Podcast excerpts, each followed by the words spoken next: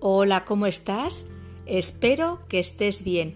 Estamos prácticamente terminando el mes de marzo y llega una energía de cambio vibracional muy diferente a la que hemos tenido en febrero con los portales energéticos del 2 del 2 del 2022 y del 22 del 2 del 2022.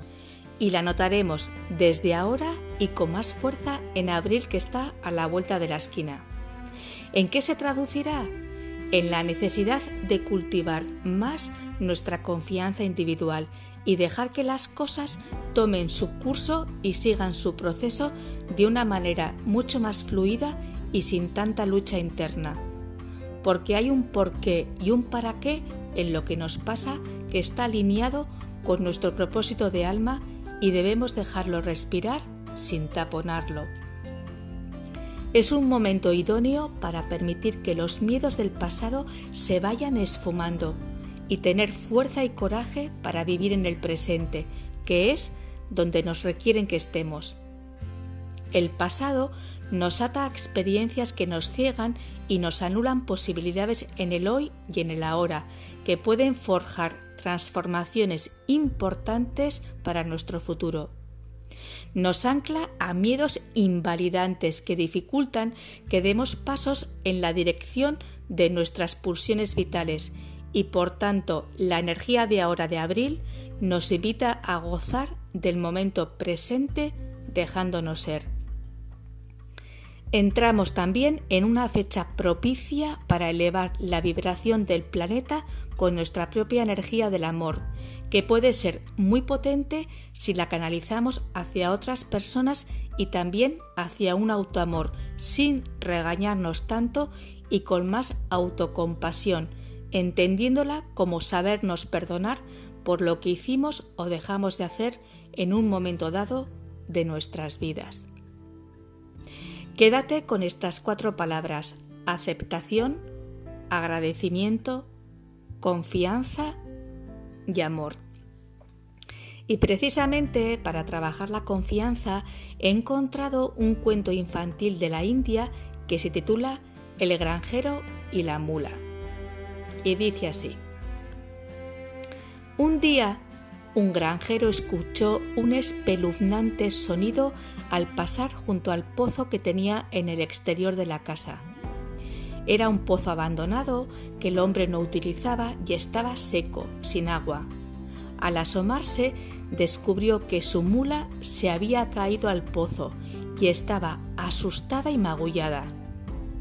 El hombre, sin saber muy bien qué hacer, llamó a su vecino por si podía ayudarle a rescatarla y éste, después de observar bien la profundidad del pozo y la situación en la que se encontraba el animal, le dijo, Lo siento amigo, creo que no se puede hacer nada por ella.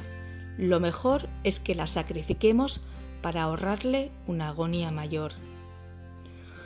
Oh, qué lástima, contestó el granjero. Tenía mucho cariño a mi mula. ¡Qué desgracia!